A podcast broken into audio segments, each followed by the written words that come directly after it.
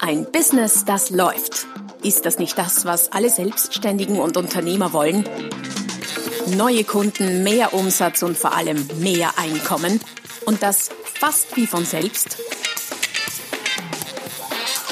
In diesem Podcast erfährst du wöchentlich praktisch umsetzbare Tipps und Strategien, mit denen du dein Geschäft verwandelst.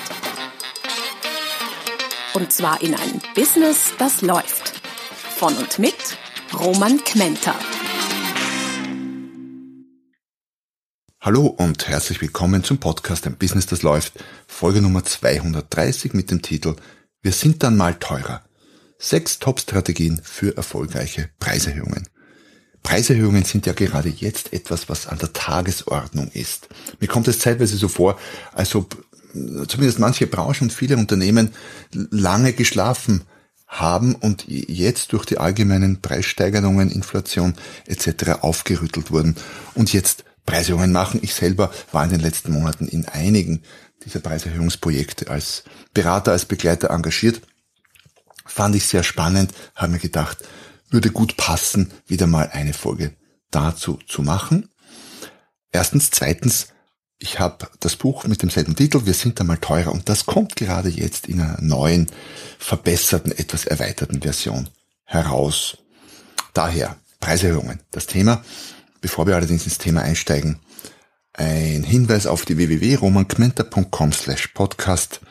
Dort findest du alle bisherigen Folgen des Podcasts, alle zukünftigen und auch die aktuelle samt weiterführenden Links und äh, hilfreichen Downloads, Freebies und so weiter und so fort. Schau vorbei auf der www.romanquenter.com slash podcast. Preiserhöhungen sind für manche Unternehmen ein großes Problem, eine große Hürde, für andere auch wieder nicht. Man kann es auch nicht ganz verallgemeinern, weil selbst in einem und demselben Unternehmen kann es recht unterschiedlich sein. Wo sind Preiserhöhungen erfahrungsgemäß unproblematisch?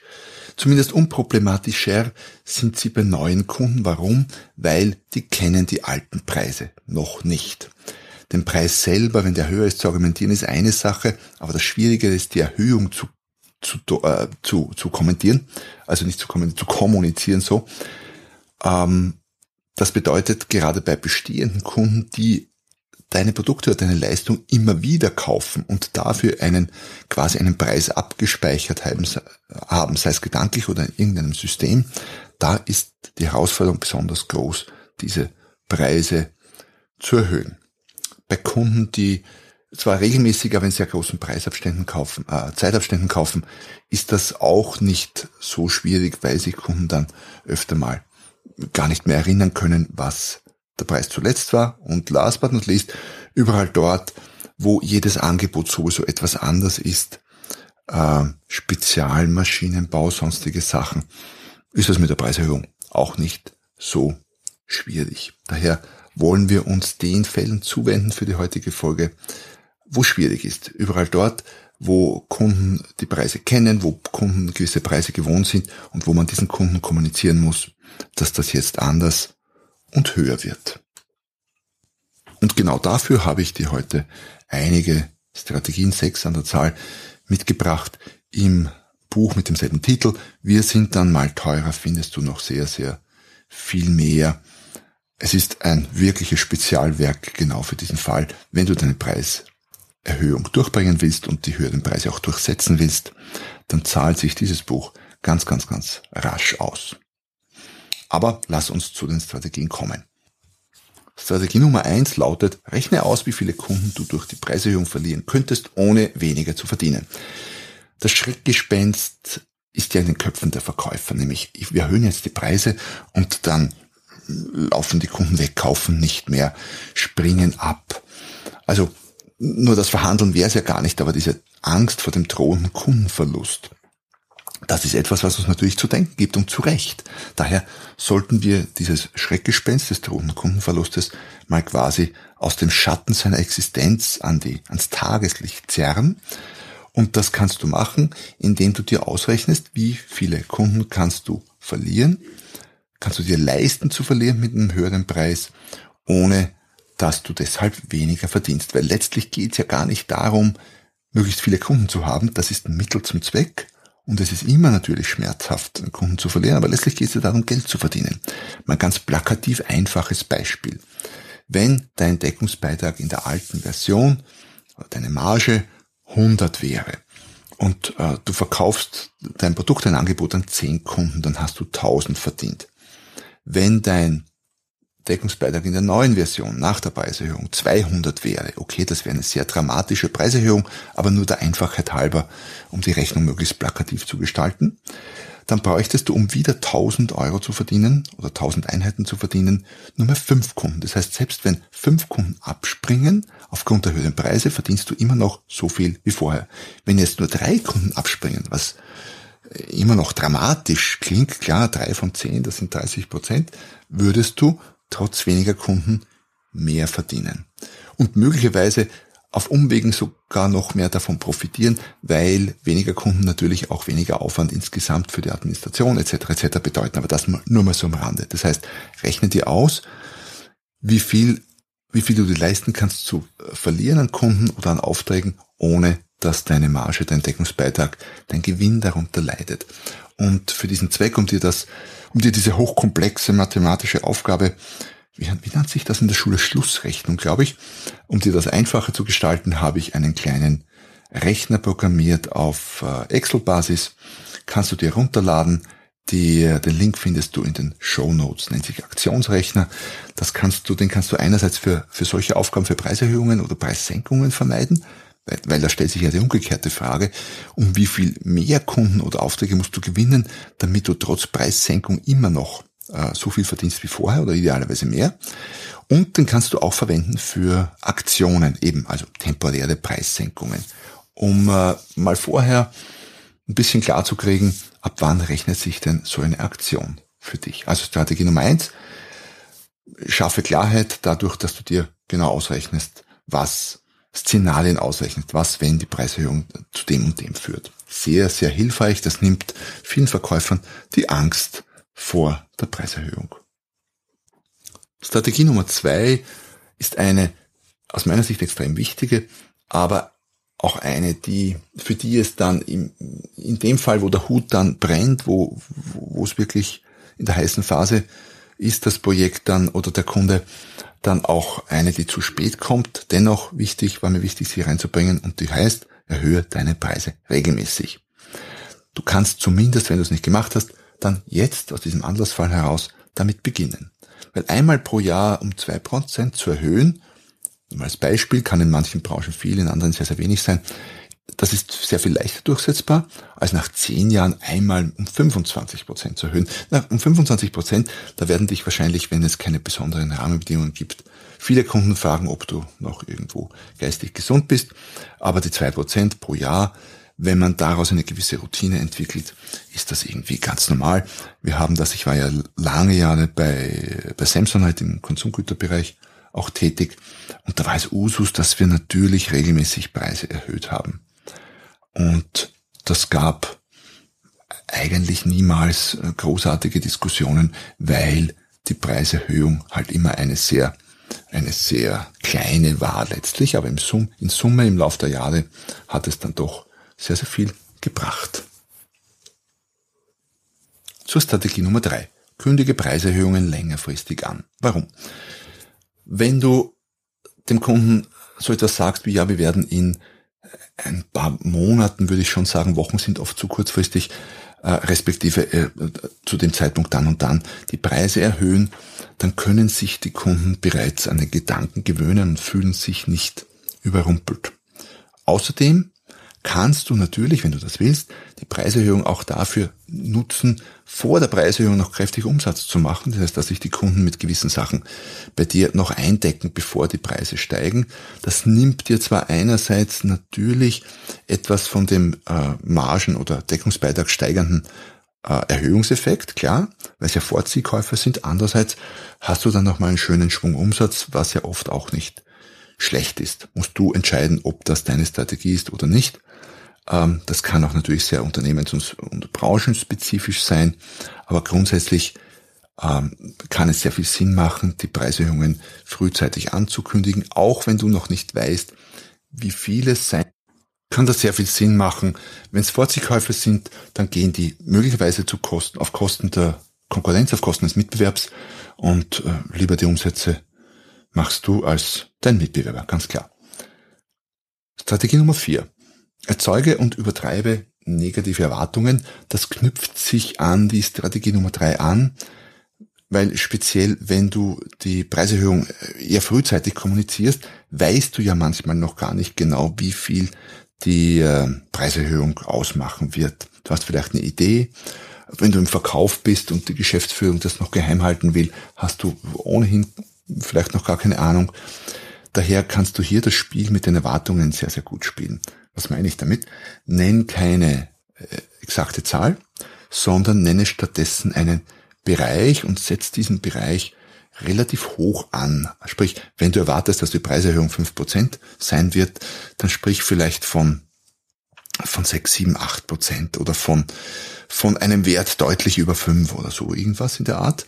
Warum? Damit erzeugst du negative Erwartungen des Kunden, relativ hohe negative Erwartungen. Und wenn du dann unter diesen Erwartungen bleibst, ist der Kunde positiv überrascht. Außerdem verstärkt es möglicherweise den Effekt der Vorziehkäufe, wenn du diesen eben möchtest. Wenn du den nicht möchtest, okay, andere Sache. Wenn du keine Vorziehkäufe möchtest, am Rande äh, bemerkt, dann solltest du die Preiserhöhung wahrscheinlich nicht sehr frühzeitig ankündigen. Ähm, man nennt dieses, äh, dieses Erwartungen hochspielen, negative Erwartungen hochspielen, auch einen negativen Anker setzen. Das ist ein Begriff aus der Verhaltenspsychologie. Das heißt, du etablierst mal einen hohen Preis oder eine hohe Preiserhöhung und der Kunde vergleicht dann, das ist mit diesem gesetzten Anker und ist, wie gesagt, positiv überrascht, manchen vielleicht sogar erfreut, dass die Erhöhung dann nur fünf Prozent war. Strategie Nummer fünf: nutze psychologische Preisgrenzen. Was meine ich damit? Es gibt gewisse äh, Preise oder Preisgrenzen, die aus der Preispsychologie heraus einen gewissen Unterschied machen. Das, immer dort, wo eine Zahl dazukommt, könnte man sagen, ist es vielleicht nur ein kleiner Schritt, aber macht potenziell einen großen Unterschied. Also von 9 auf 10, von 99 auf 100, von 999 auf 1000. Kleinere psychologische Preisgrenzen sind dann ähm, oft bei, bei 5 von 25 oder unter 25 und über 25, solche Dinge. Daher kannst du diese nutzen, wenn du da noch Spielraum hast. Was meine ich konkret damit? Der Unterschied zwischen zum Beispiel 950 und 997 ist aus preispsychologischer Sicht vielleicht kein großer. Sprich, der Kunde wird keine großartig andere Entscheidung treffen, ob das Ding jetzt 950 oder 997 kostet. Natürlich relativiert sich das, wenn der nicht ein Stück davon kauft, sondern 10.000, äh, dann wird er sehr wohl auf die zweite und dritte Kommastelle achten. Im Einzelfall ein Stück, behaupte ich, macht das gar keinen Unterschied. Aber es macht natürlich einen riesen Unterschied für deinen Gewinn, weil zwischen 950 und 997 sind es, ist eine Erhöhung von 5%, die du, wie gesagt, je nach Produkt und je nach, je nach Größe der Geschäfte, die du tätigst, die du aber, oder die der Kunde aber so gesehen nicht spürt, die jetzt entscheidungstechnisch keinen Unterschied bedeuten. Das heißt, überall dort, wo du solche Preisgrenzen ortest, wo du siehst, ja, da könnte ich mich, da habe ich noch ein bisschen Spielraum, dann nutze diesen Spielraum ähm, überall dort, wo es wo es nicht um große Stückzahlen geht oder auch wo es um hohe Preise geht. Der Unterschied zwischen 900 äh, zwischen 9900 und 9950 und 9997 ist im Einzelfall für den Einzelkauf für den Kunden auch kein riesiger. Aber für deine Kalkulation und für deinen Gewinn sehr wohl ein sehr, sehr großer. Und um an der Stelle das vielleicht noch zu beleuchten, äh, gerade diese kleinen Zahlen und kleinen prozentuellen Änderungen, Unterschieden, Unterschiede haben auf den Umsatz vielleicht gar nicht so viel Auswirkung, aber auf den Gewinn. Was meine ich damit? Unternehmen sind sehr oft sehr stark umsatzorientiert. Auch verständlich, durchaus auch sinnvoll. Gleichzeitig müssen wir den Gewinn im Auge behalten ein klassisches Handelsunternehmen, ich habe sicher schon oft und oft in Podcasts gesagt und in Büchern geschrieben, wenn ein klassisches Handelsunternehmen hat, sagen wir mal zwischen 0 und 5 Prozent äh, Gewinn vor Steuern, Umsatzrendite könnte man auch sagen, grob, und ein produzierendes vielleicht zwischen 5 und 10, sind alles Richtwerte. Heißt aber, wenn ein Unternehmen 3% Gewinn vor Steuern hat, dann ist 1% mehr Preis, sprich der, der Sprung von äh, 10 auf 10, 10, das ein Mini-Schritt ist, macht aber äh, für den Gewinn, wenn sich dadurch die Kaufentscheidungen nicht verändern, äh, ändern eben auch ein Prozent aus oder einen Prozentpunkt aus. Das heißt aber auch, das Unternehmen verdient dann nicht drei, sondern vier Prozent. Oder im Rabatt im Nachlassfall sind es nicht drei, sondern zwei Prozent. Und da wiederum der prozentuelle Schritt von drei auf vier sind immerhin 33 Prozent und von drei auf zwei sind minus 33 Prozent. Deshalb pass auf auf die kleinen Schritte und die kleinen Zahlen, die machen eben fürs Unternehmen, fürs ganze Jahr und für die Gewinne riesige Unterschiede. Strategie Nummer 6 lautet, bereite dein Team darauf vor und solltest du kein Team haben, dann bereite dich darauf vor. Weil die Einwände, die Kunden bei Preiserhöhungen äußern könnten, sind dir bekannt oder sind deinem Verkaufsteam bekannt. Die kennen die alle. Trotzdem wird damit oft nicht professionell und sicher umgegangen. Warum? Weil man sich nicht darauf vorbereitet. Die Antworten auf oder Reaktionen auf jeden einzelnen dieser Einwände, das trifft nicht nur auf Preiseinwände zu, sondern auch auf andere, die im Zuge einer Preiserhöhung kommen können, äh, kannst du dir vorher überlegen. Und jeder Verkäufer, jede Verkäuferin sollte genau wissen, wie am besten darauf zu reagieren ist. Mach das alleine, zieh jemanden bei, je nachdem, wie wichtig die Preiserhöhung natürlich ist oder wie schwierig, äh, macht es absolut Sinn, auch mit externer Unterstützung zu arbeiten und betrachte die Preiserhöhung insgesamt als wichtiges Projekt und nicht nur als eine Aussendung an die Kunden. Plan es vor, informiere die Mitarbeiter frühzeitig, hol sie mit ins Boot, beziehe sie mit ein, trainiere sie, bereite die Einwände vor oder die, die Antwort auf die Einwände vor. Das ist alles sehr, sehr gut investierte Zeit. Nochmal zusammengefasst die sechs Strategien. Erstens rechne aus, wie viele Kunden du durch die Preiserhöhung verlieren könntest oder Aufträge ohne weniger zu verdienen. Das gibt dir Sicherheit. Zweitens erhöhe deine Preise regelmäßig. Da gewöhnt sich der Kunde dann auch dran. Drittens, kündige Preiserhöhungen längerfristig an. Lass den Kunden frühzeitig sich dann gewöhnen und nutze die Gelegenheit gegebenenfalls auch für Vorziehkäufe. Wenn du das magst. Viertens, erzeuge und übertreibe negative Erwartungen, ankere hoch. Fünftens, nutze psychologische Preisgrenzen. Und sechstens, bereite dich und dein Team darauf vor. Wie gesagt, im Buch Wir sind dann mal teuer, findest du noch sehr, sehr viel mehr zum Thema Preiserhöhungen so umsetzen und durchführen, dass sich äh, deine Kunden eben nicht verabschieden. Aber alleine mit diesen sechs Punkten, diesen sechs Strategien wirst du zwar keine Diskussionen vermeiden, aber deine Preiserhöhungen sehr viel besser, einfacher und äh, zielsicherer durchkriegen. Sprich, sich damit zu beschäftigen, macht sehr viel Sinn und ist eine der besten Zeitinvestitionen, auch betriebswirtschaftlich gesehen als Return on Investment. In dem Sinne wünsche ich dir äh, viel Spaß, klingt fast übertrieben bei Preiserhöhungen, aber ich wünsche dir gutes Gelingen für deine Preiserhöhungen. Ich wünsche dir möglichst keine Diskussionen im Zuge dieser Preiserhöhungen und nutze die Gelegenheit, wenn alles teurer wird, Preiserhöhungen zu machen. In dem Sinne hat es mich wieder sehr gefreut, wenn du, nicht wenn du, sondern dass du dabei warst. Ich freue mich, wenn du nächstes Mal wieder dabei bist, wenn ich dich bisschen Eigenwerbung als Leser für das Buch gewinnen konnte, dann freut es mich noch sehr, sehr viel mehr. In dem Sinne viel Spaß beim Lesen und äh, viel Erfolg in deinem Business und mit dem Thema Preis und Preiserhöhungen. Bis zum nächsten Mal. Noch mehr Strategien, wie du dein Business auf das nächste Level bringen kannst, findest du unter romanquenter.com. Und beim nächsten Mal hier auf diesem Kanal, wenn es wieder heißt, ein Business, das läuft.